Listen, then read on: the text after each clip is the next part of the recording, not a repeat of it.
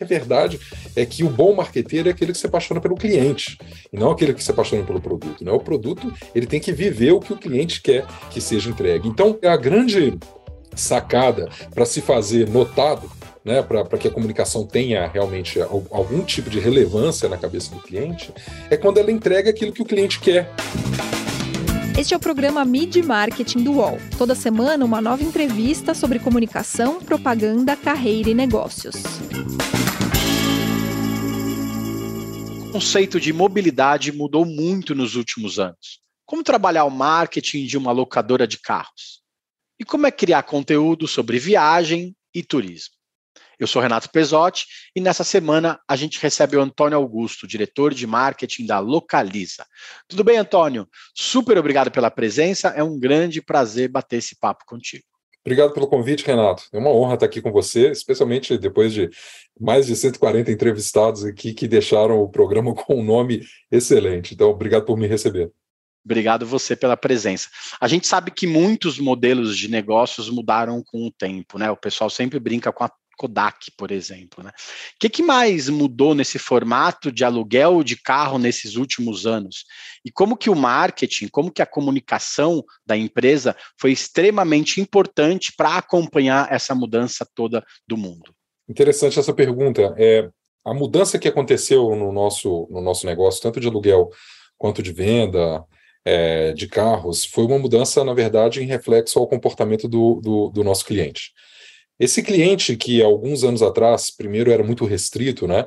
Então a locação de veículos ou até a posse de um veículo era uma fração da nossa sociedade que podia ter acesso, ele se massificou muito nos últimos dez anos. Então, se a gente olha a perspectiva é, da locação de veículos versus, por exemplo, é, o poder de compra do salário mínimo, você hoje tem uma capacidade é, dentro da, da, da, sociedade brasileira muito maior de alugar, e isso também foi um. É, é, essa mudança também foi um reflexo do comportamento do consumidor quando a gente olha sobre a ótica de digitalização. Né? O cliente, nos últimos três, quatro anos, ele se tornou extremamente digital e ele passou a fazer uso dessas, das, dessas plataformas de mobilidade, como a nossa e algumas outras que também compõem o dia a dia do cliente, de uma maneira que, algum tempo atrás, a gente sequer imaginava. Né? Então, para ilustrar isso, Renato, quando você vai alugar um carro hoje, aproximadamente quatro, cinco anos atrás, se você tinha uma perspectiva de ter que assinar muitos papéis, muita burocracia, hoje você já pode, pelo aplicativo, fazer uma selfie, o carro destranca do seu lado, você pega a chave no porta-luz e vai embora, né? que é o Localiza Fast. Então, esses processos que eles se tornaram muito mais dinâmicos, muito mais fáceis e permitiram que o, é, o, o cliente encontrasse numa plataforma que é, não é nova, né? Alugar veículos não é uma, não é uma novidade, mas possibilitou que eles encontrassem uma experiência extremamente inovadora e contemporânea, é, fizeram com que o negócio expandisse muito, além do que, é, obviamente, o, o, o poder de compra da população, que aumentou significativamente. Um ponto interessante também dessa mudança é que, originalmente, a locação de veículos ela era muito voltada para o público empresarial. Então, você alugava um carro em viagens, e era raro você encontrar alguém que alugava carro a lazer. Né? Com o passar do tempo, é, esse, esse, esse produto ele se tornou também quase uma parte integral de uma, de uma programação de férias bem planejada.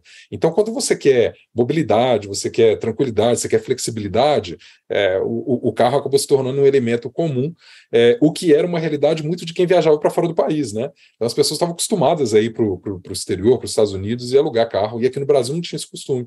E acabou que essa mudança de comportamento também se refletiu nas modalidades de locação. Então, hoje você tem desde uma locação diária, né, para quem está fazendo uma viagem a lazer, por exemplo, uma viagem é, a turismo, a, a, trabalho, ou uma, uma locação mensal para quem precisa de um carro durante um determinado período, e o que você acompanhou provavelmente aqui nos últimos meses, nos últimos anos, o surgimento da assinatura, que é um, um, um tipo de locação em que você fica durante um, dois, três anos com o carro, que é entregue zero quilômetro é, para esse cliente. Então, isso tudo fez com que, se você olhasse para três, quatro anos atrás, o universo da locação, o universo da, é, da, do acesso aos veículos se transformasse completamente desde a jornada, passando pelos produtos e pelo tamanho do, do, é, do universo de pessoas que hoje faz uso dessa modalidade. Legal você falar disso, né? Porque antigamente, como você disse, a gente alugava né, pessoas físicas, né? Não PJs, para, na maioria das vezes, passear, né, de turismo, é, para fazer uns, uns, uns passeios turísticos nas cidades que a gente ia visitar. Hoje as locadoras também se tornaram parte importante da fonte de renda para as pessoas, né?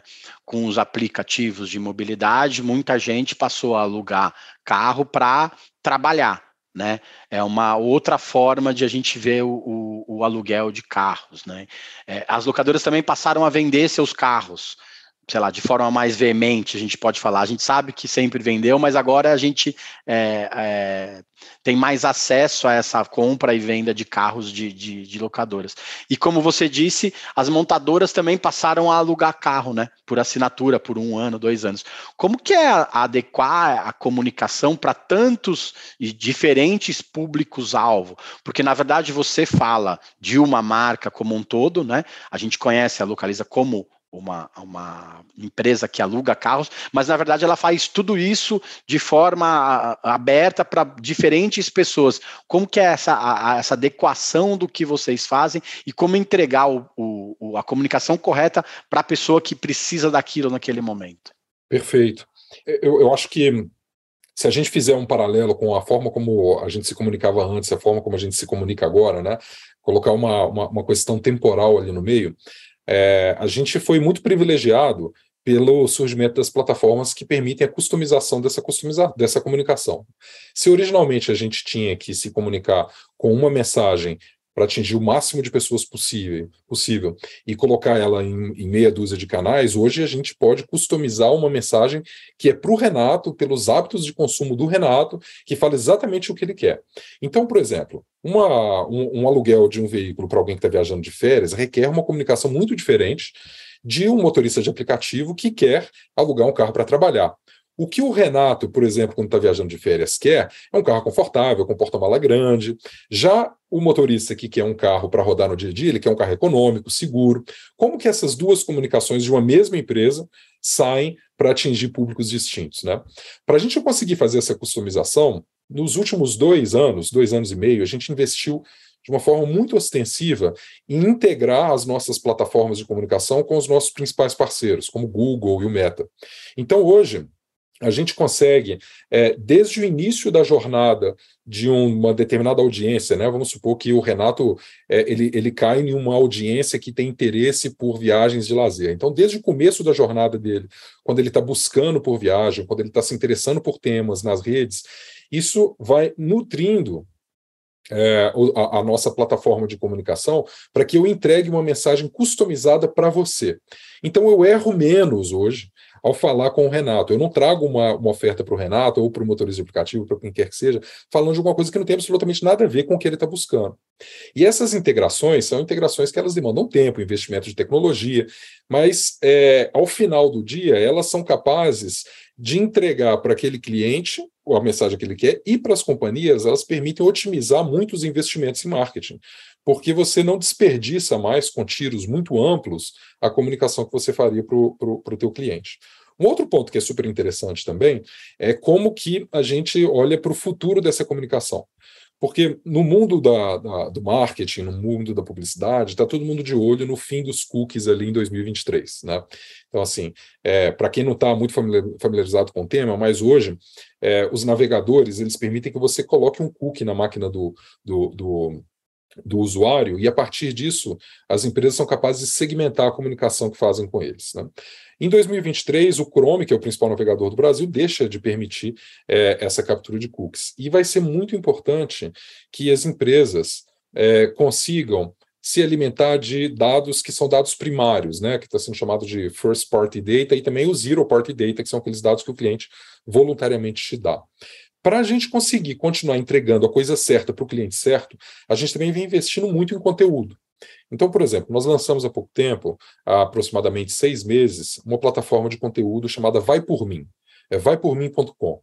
Ali, tudo que o cliente quer saber sobre turismo, por exemplo, e agora recém-lançado, tudo que ele quer saber sobre autos, sobre carros, ele encontra uma plataforma que tem muito conteúdo para ele. E ali eu convido aquele cliente a deixar também, já que ele tem interesse nesses dados, deixar o seu contato para a gente continuar dando para ele uma mensagem customizada que vai permitir que ele consuma exatamente o que ele quer, sem ser interrompido, sem ser. É, quase agredido por uma comunicação fora de hora. Então é assim que essa comunicação acaba se tornando muito customizada para que o cliente receba só o que ele quer, na hora que ele quer, em assuntos que ele tem interesse, e não uma coisa invasiva que vai até interrompê-lo em determinados momentos a marca tem que aparecer de forma orgânica, né, do lado das pessoas, né. Até por isso tem esse, investimento do, no, no, conteúdo bem forte. Muitas empresas têm investido bastante em conteúdo. Vocês, no caso, seriam sobre turismo, sobre estilo de vida, porque aí a gente de repente vai viajar para Montevidéu e aí procura no, informações sobre Montevidéu. Vai acabar entrando, vai acabar é, caindo no site da, do, da Localiza, né, no site de conteúdo da Localiza, e aí a Localiza por outro lado, vai ter esse nosso contato, essa possibilidade de virar para a gente e falar assim: ó, eu posso te dar uma promoção, ou eu posso te oferecer uns lugares diferentes com desconto, né? Fica uma troca, fica boa para todo mundo, na verdade, né? A Cris Camargo, do CEO do, IA, da, do IAB Brasil, falou sobre isso semana passada, né? A publicidade boa é aquela publicidade que é boa para o anunciante, é, e é boa para o consumidor também, né? Não é só você virar para as pessoas, a marca virar para as pessoas e falar assim, não, compre isso, alugue isso, não sei o que, não sei o que lá, sem ter nada em troca. É uma maneira de também da marca oferecer coisas para a gente em troca desse, dessa, dessa, essa vira uma via de mão dupla também, na verdade, né? Acho que esse é o X da questão, Renato. Então, por exemplo, na nossa plataforma, a gente fez um coletivo ali dentro é a Localiza que está por trás, mas se você pega todos os parceiros que estão ali oferecendo benefícios para os clientes, fazem qualquer jornada seja uma jornada completa. E olha, vou dar um exemplo só para caracterizar bem o, que, que, o que, que é isso. Nós somos parceiros da Dog Hero, né, que é uma plataforma para você poder hospedar o seu pet enquanto você está viajando. Então, eu consigo hoje fazer um filtro daqueles clientes que são estão interessados em viagem, mas que ao mesmo tempo são interessados em pets. Né? Na hora que ele cai ali dentro do, do, do Vai Por Mim, que ele está buscando um conteúdo sobre Montevideo, por exemplo, ele vai levar o pet dele para Montevideo para ficar uma semana? Não vai. Então eu consigo falar com ele assim: olha, você que está interessado em ir para Montevideo e que tem pets. Olha aqui o meu parceiro Dog Hero te dando 10% de desconto para você hospedar o seu pet enquanto você pode fazer a sua locação ali sem estresse, sem é, se preocupar com o que vai acontecer com ele em casa. Então, esse tipo de casamento, acho que a Cris falou muito bem, é, de que é bom para mim, é bom para você, eu te entrego alguma coisa customizada que você tem interesse, é o futuro da publicidade. Né? Não adianta mais fazer uma coisa super criativa e colocar um nome, uma, uma, uma super celebridade, se aquilo não for relevante para você. Então precisa ser relevante. E é assim que a gente consegue fazer essa relevância, com muito dado, com muita tecnologia, ao mesmo tempo que a gente faz um ecossistema de parceiros que cobrem a tua jornada aqui para fazer com que você tenha ela de forma mais fluida e menos fricção possível menos gente na rua, vocês tiveram que se adequar em alguns pontos, né, com esse novo mundo. Uma dessas adequações foi que é, as pessoas passaram a viajar de novo, né, de volta, para lugares mais próximos, para lugares que elas podiam ir de carro, né? Como que isso valorizou o trabalho de vocês também? Porque às vezes a gente não quer usar o nosso carro para viajar, às vezes a gente aluga um carro só para ir viajar e volta, né? Como que isso valorizou o trabalho de vocês também do, do dia a dia de, de uma marca como a Localiza? Tem uma talvez uma, uma confluência de fatores aqui que são é, benéficos para esse modelo, né? E, e, a pandemia realmente ela, ela, ela trouxe um, um catalisador para isso tudo. O que, que já era uma reflexão pré-pandemia? As pessoas olhavam para o carro na garagem e elas faziam uma conta. Eu uso o meu carro uma hora por dia, se estiver em São Paulo para ir trabalhar, às vezes uma hora e meia, duas, mas para quem está em cidades como Belo Horizonte, por exemplo, eu uso meu carro 15 minutos para ir trabalhar, depois no final do dia 15 minutos para voltar. Não importa. O que é a reflexão no final do dia é que os carros são utilizados 20%, vai, do tempo pelas pessoas. Aí veio a pandemia e fez com que os carros fossem utilizados 3% do tempo, 4% do tempo. Quantas empresas deixaram de fazer o, o, escritório presencial em alguns dias por semana? Algumas adotaram full home office. E você olha para aquele carro na garagem e fala assim: puxa, não preciso disso. Né?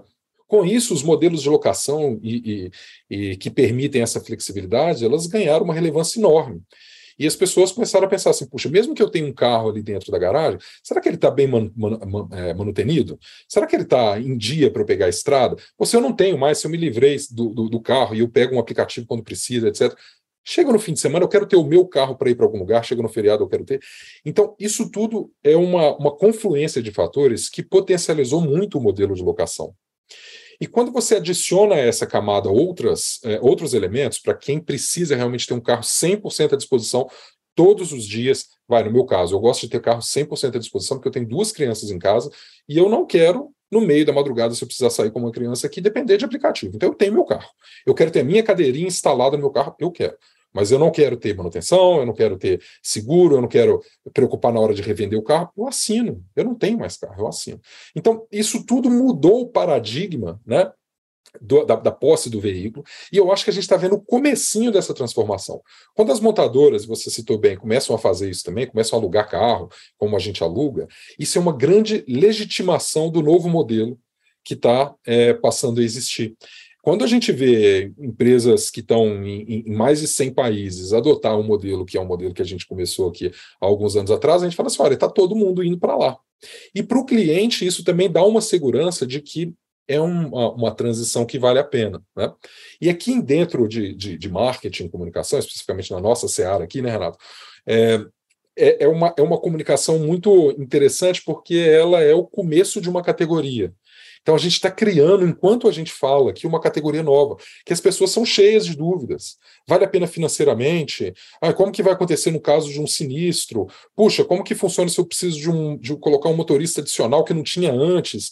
Qual que é o nível de, de, de é, burocracia para assinar o contrato? Tudo isso é muito novo na cabeça das pessoas. Então a gente tem um trabalho que não é um trabalho só de convidar as pessoas para consumir algo no curto prazo, mas é um trabalho de educá-las sobre uma nova forma delas viverem a mobilidade delas, seja em centros urbanos ou no interior. Então, a gente sai de uma comunicação que é relativamente transacional e rápida, cara, é aquela mensagenzinha no seu feed, é o 30 segundos, para ter conteúdos que são profundos e faz com que a pessoa olhe sobre os diferentes aspectos, como que aquele novo hábito que ela está começando a criar aqui naquele momento realmente traz um benefício ou uma facilidade para ela. É assim que a coisa está se moldando e eu acho que é só o comecinho é, do que a gente vai ver nos próximos 10 anos. A gente vai para o intervalo, então, e daqui a pouco a gente volta com o Antônio para falar um pouco mais sobre criação de conteúdo e sobre a importância dos influenciadores neste novo mundo do marketing. A gente volta já, já. Futebol sem fronteiras. Jogo jogado dentro do campo e fora dele. Bastidores, economia, política, turismo o podcast do UOL para quem gosta de futebol internacional e tudo o que vai além de um simples grito de gol. Futebol Sem Fronteiras, toda quinta, comigo, Júlio Gomes e Jamil Chad, no canal UOL. Voltamos. Essa semana a gente recebe o Antônio Augusto, que é diretor de marketing da Localiza. É, hoje em dia, os anunciantes precisam batalhar ainda mais pela atenção do consumidor. Né? É, as empresas elas disputam espaço na cabeça das pessoas com outras marcas do mesmo mercado, com marcas de outros setores, com empresas de entretenimento, com canais de streaming. É muito conteúdo, né? Que a gente estava falando sobre isso para a cabeça de uma pessoa só. Como que é estar tá no meio dessa mudança toda que a gente tem atravessado nos últimos anos? Eu acho que esse é o, é o, é o que tira o sono da maioria dos marqueteiros, né? Como que você se faz relevante no meio de tudo isso que está acontecendo? E eu me lembro é, quando eu estava estudando a, a, Vou falar quanto tempo atrás, vai, Renato, senão eu vou entregar algumas coisas aqui, mas quando eu estava estudando, um tempo atrás, eu tinha um professor, é, chamava Frederic Dalsas, e eu nunca esqueci esse cara, porque ele falava que é, o grande mal dos marqueteiros é que eles se apaixonam pelo próprio produto. E eles acham que todo mundo também é apaixonado pelo seu produto e que né, vai dar o mesmo nível de atenção e de interesse para esse produto. E que a verdade é que o bom marqueteiro é aquele que se apaixona pelo cliente e não aquele que se apaixona pelo produto. Né? O produto ele tem que viver o que o cliente quer que seja entregue. Então, eu acho que a grande sacada para se fazer notado né, para que a comunicação tenha realmente algum tipo de relevância na cabeça do cliente, é quando ela entrega aquilo que o cliente quer. Porque a gente pode é, é se atrever a investir um caminhão de dinheiro para que o nosso produto ele esteja é, com uma frequência é, e uma cobertura enorme, que são as duas métricas tradicionais né, de qualquer campanha publicitária. Mas, se não for interessante para o cliente, se ele não tiver no momento certo de compra, aquilo vai entrar por um ouvido e sair pelo outro. Para que isso seja é, transformado, então, em algo que realmente vai fazer sentido para ele, é preciso que as jornadas sejam muito bem mapeadas e você compreenda a hora que um cliente entra na jornada correta do teu produto. E os sinais que ele te entrega, especialmente no ambiente digital, são tão diversos e tão claros que no momento que você masteriza esses sinais, desde o princípio das relações, né, desde o princípio ali é, nas redes sociais, você consegue fazer um listening que vai trazendo para você elementos que permitem que você enxergue que um cliente está entrando em uma jornada de assinatura, uma jornada de aquisição de veículos, uma jornada de, é, de locação, e a partir desses sinais você construi uma mensagem que chega para ele na hora certa. Precisa ser a mensagem mais é, maluca do mundo, com é, talvez a personalidade mais conhecida do planeta? Não, não precisa, se você acerta a jornada. Mas qual é o problema dessa, dessa receitinha que parece uma receita relativamente simples, né, Renato? O problema é que nem sempre os produtos estão maduros o suficientes para que você construa uma jornada tão clara como essa. O carro por assinatura é um desses produtos. É um carro que está numa jornada ainda não óbvia, porque o segmento é novo. Aí a tradicional fórmula de começar a criar consciência sobre a existência da categoria passa pela recorrência, passa pela frequência e passa sim pelo uso intenso de influenciadores, de celebridades, que trazem consigo a audiência já cativa. Né? Então é preciso entender a maturidade da audiência, é preciso entender a maturidade do produto, se apaixonar pelo cliente, para que o cliente saiba, para você saiba com muita clareza né, o que, que ele quer, de forma que a mensagem seja customizada, e mesmo se você está no momento de completa imaturidade do seu produto, você consegue colocar ela num veículo, nesse caso um influenciador, ele vai trazer uma audiência que se engajará, porque faz sentido é, do, do, do, ponto de vista da jornada que, que você quer ou que aquele cliente quer iniciar. É legal você citar isso, dessa relevância dos influenciadores, dos criadores de conteúdo, porque isso tornou, hoje em dia, é, muito importante para o marketing. Não existe marketing sem uma área de influenciadores. Né? Do outro lado, tem o perigo de atrelar, um, atrelar o nome de uma marca que é super tradicional a uma pessoa que possivelmente pode cometer erros no dia a dia. Né? Como que vocês escolhem esses criadores, esses influenciadores que estão relacionados à marca? Para vocês, como uma locadora de, de de carros, que fala muito de turismo, de estilo de vida, é importantíssimo ter esses criadores de conteúdo parceiros, né? Como que é escolher o nome dessas pessoas sem que um deslize acabe respingando na, na, na marca, na, na, história da marca, né? Pois é, isso assim é um, é um exercício contínuo, porque como somos todos humanos, né? É impossível dizer que amanhã a gente não vai cometer uma falha. E a mesma coisa acontece com o influenciador. Ele pode estar super bem hoje e amanhã ele faz um comentário infeliz, ele fala alguma coisa ou faz alguma coisa que ele não deveria ter feito. Como é impossível prever o futuro, a gente se baseia muito no passado. Né?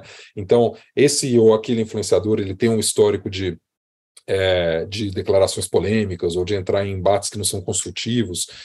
Esse tipo de influenciador, que são influenciadores mais, é, eu diria, polarizantes vai das, da, da, da, é, das discussões são influenciadores que usualmente a gente não tem no nosso portfólio, porque a nossa marca se propõe a ser uma marca democrática, uma marca para todo mundo, uma marca que está é, tá ali para falar de coisa boa, está para falar de, sabe, é, poxa, de viagem, de gastronomia, de fotografia, é, são coisas super positivas. Então, a gente sempre olha para o passado para tentar prever o futuro. No entanto, Renato, a gente tem uma, uma, uma estratégia de usar muito pouco é, influenciadores que são enormes. É, a gente tem conta nos dedos das mãos os influenciadores que são muito grandes. Porque os influenciadores muito grandes, eles têm um papel específico é, para a formação, por exemplo, de uma determinada de, de consciência sobre um determinado produto, mas eles entregam um nível de engajamento cada vez mais restrito. Por isso a gente tem migrado para a utilização de nano e micro influenciadores com muito mais frequência.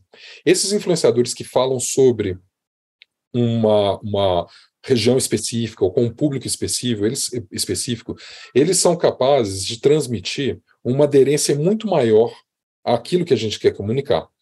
E, além disso, é, a gente vem trabalhando territórios também, que são territórios mais aderentes à nossa jornada. Por exemplo, território de surf. A gente acredita muito que o estilo de vida do surf combina com o estilo de vida é, que a liberdade de alugar, de assinar um carro traz. Né? E ali dentro, a gente trabalhou desde micro-influenciadores até um influenciador enorme, como o Pedro Scooby, que traz uma, uma uma, uma janela né, de visibilidade sobre a nossa marca muito grande. Então, essa combinação, no final, é que faz com que a gente tenha um portfólio ideal de gente que conversa diretamente com a sua audiência, né, de forma bem próxima, que são os micro e os nano influenciadores, e vez por outra, os grandes influenciadores que vão trazer massa crítica é, para dentro da, da, da, marca. Mas eu confesso que assim, essa, essa é uma receita que ela, ela vai se, se moldando e mudando com o tempo, né? É, a gente viu recentemente que o Brasil tem mais influenciadores do que dentistas, né? Isso, é, inclusive, acho que foi noticiado também por você, se eu não me engano. É, o que é, mostra que esse mercado está em franca expansão. É, então, o que, que, vai acontecer com esse mercado de influenciadores daqui a três, quatro anos, especialmente quando você tiver uma restrição maior é, restrições de privacidade maiores, né? É, o que, que esse mercado vai, vai parecer? Eu acredito que vai exigir uma reflexão de como que as marcas também se relacionam é, com, com, com esses possíveis transmissores de, de conteúdo. É, esse relacionamento das marcas com as pessoas eles durante muito tempo passou pelas agências de publicidade, né? As agências que levavam os insights, as ideias para as marcas, e aí ficava meio que tudo girando no, no, no, mesmo círculo, né? As agências, as marcas, etc. e tal. Vocês mudaram esse, esse formato recentemente, vocês lançaram uma in-house, né? Que é uma agência de publicidade interna. Alguns anunciantes têm investido nisso, né? Nesse formato, seja via terceiro, uma empresa que vai lá e coloca uma agência de publicidade dentro da sua empresa, ou criando uma estrutura própria, né? É qual o grande diferencial de ter uma equipe interna? Assim, né? E é um formato também que se encaixa com, com agências externas, porque talvez não dê para se fazer tudo internamente. Qual que é o seu primeiro olhar sobre esse tema que tem, tem sido discuti bastante discutido no meio, do, no meio da publicidade? É realmente uma discussão que está quentíssima nesse momento. A gente lançou há pouco tempo atrás a nossa in-house, que é a Maloca 73, e ela, na verdade, ela não veio para substituir completamente o nosso é, ecossistema de agências. É, a gente continua com os nossos parceiros da Artplan e da A-Lab, que são responsáveis pelo arco criativo das marcas. Né? Então, eles têm um potencial de criação, e esse potencial ele é, é talvez é, seja quase impossível para uma empresa é, construir internamente desse potencial, porque um, um diretor criativo, é, sabe, que atende três, quatro, cinco, seis marcas, ele acaba vivendo um mundo é, que, dentro das empresas, é muito restrito ao que é somente da própria empresa. Por outro lado, as, as in-house, elas vivem o dia a dia da empresa e o cliente com uma proximidade infinitamente maior do que as agências de publicidade. Então, o encontro entre os dois mundos, na minha percepção, é o ideal. A gente vai sempre manter os nossos parceiros, que são os nossos parceiros do arco criativo, mas a gente quer a celeridade e a proximidade com o cliente que uma agência interna, só uma agência interna pode oferecer.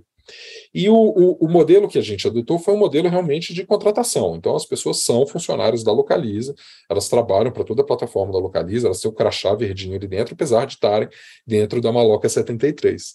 Eu vejo alguns colegas também que fizeram isso por a, agências terceiras. Qual modelo está certo? Eu acho que a gente vai responder esse modelo é, entre, de uma forma não binária, né? não vai ter certo e errado. Eu acho que é preciso olhar quais são as necessidades de cada uma das empresas e até a flexibilidade que as empresas têm.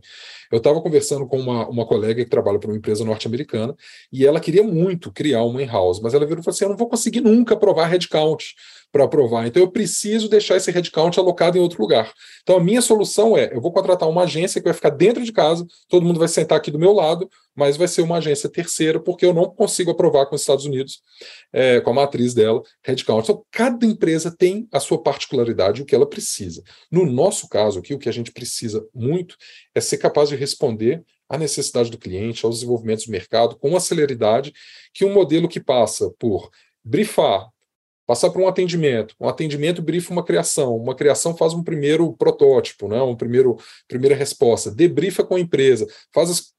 esse modelo não funciona. A gente adotou a metodologia ágil para marketing há aproximadamente um ano e meio, e tudo acontece em ciclos quinzenais, as nossas sprints. Um processo de briefing, debriefing, criação, etc., já estoura o, o, os nossos prazos quinzenais. Então, poxa, mas eu quero pensar o, o, arco criativo da marca. Isso é um processo que pode levar, levar um mês, dois meses, porque ninguém muda o arco criativo da marca da noite para o dia. Mas as entregas do dia a dia, elas precisam ser céleres e elas precisam ser em consonância com o que o cliente está pedindo, que o mercado está exigindo, e não podem passar por esse processo tradicional. Então, eu acho que é ali que aterriza esse sweet spot, vai, vamos chamar assim, entre ter uma agência dentro de casa, ao mesmo tempo que você mantém o acesso ao universo é, da publicidade com parceiros externos. Por outro lado, também resolve alguns problemas, como você disse, de celeridade. Né? É, hoje, você ter uma empresa que aluga carro, que vende carro, que aluga carro por dia, por assinatura, acaba. A gente tem certeza que, que é, com lojas no Brasil todo, você vai ter uma série de problemas com clientes, porque problemas a gente sabe que acontecem, não tem jeito, né? Como que isso faz com que vocês possam resolver os problemas de forma mais rápida também. O que, que dá essa celeridade de ser um saque quase 4.0 hoje em dia? É verdade, é impossível a gente dizer que tudo vai sair exatamente como a gente quer. É, em lugar nenhum isso acontece. Então, são 450 mil carros na rua que, após a, a, fusão que a gente anunciou algumas semanas, são mil pontos é, entre aluguel de carro, venda de carro, tirando todos os pontos de, de, de, manutenção, que são mais de 10 mil ao redor do país. Então, isso tudo faz com que a gente tenha um contato é muito é, frequente com o cliente. Né? Então, assim, nós somos uma empresa customer facing, né? é diferente de uma empresa que passa talvez por um supermercado, que é, passa por um distribuidor, passa por um supermercado, que vai chegar na casa do consumidor, aí ele vai consumir. A gente está ali é, direto ele conosco. Então, isso exige que a gente responda ao cliente rápido. Eu não posso, a gente não pode se dar o luxo é, de passar três, quatro dias para fazer uma resposta para o cliente, tem que ser respondido na hora. Então, essa resposta na hora exige também que a gente tenha dentro de casa os recursos que possam ter é, a autonomia para tomar decisão. E a autonomia por passar decisão, ela passa muito por, é, não, não, por regras que você escreve no papel, e essa regra no papel vai ser lida por um terceiro, ela passa muito por viver a cultura da empresa. Na Localiza, por exemplo, a gente tem um valor é, que é o, a gente tem são os nossos pilares, né? Mas um dos nossos valores é o cliente, é a nossa paixão. Isso é uma coisa que a gente vive. Por isso a agência dentro de casa ela entende que cliente é a nossa paixão. Por isso eu tenho que responder, eu tenho que resolver o problema dele com celeridade. Mas é, por mais que a gente seja próximo, um terceiro ou um, um, um quarteirizado, que é alguém que está produzindo para um terceiro que vai chegar para a gente, ele não vive os valores no dia a dia e isso torna o processo mais célere. Essa foi uma das, dos pontos chave, Renato, que a gente que a gente usou para tomar a decisão de internalizar. A gente quer realmente que tudo na Localiza, todos os nossos canais, todas as interações com os clientes, o nosso aplicativo, o nosso saque, o nosso saque também é 100% interno, né, o nosso nosso call center.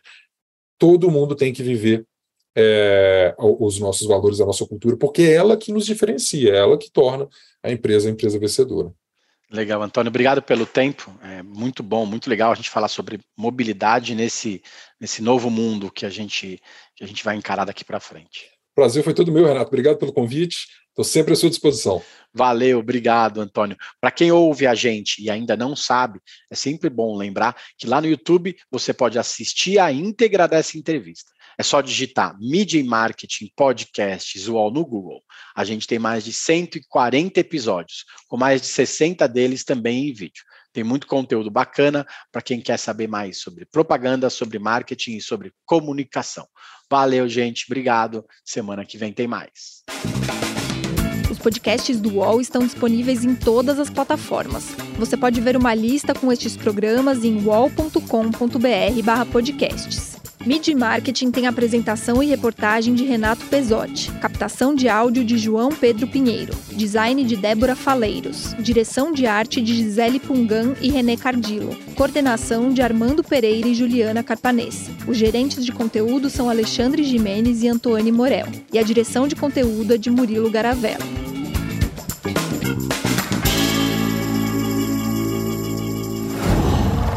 Qual?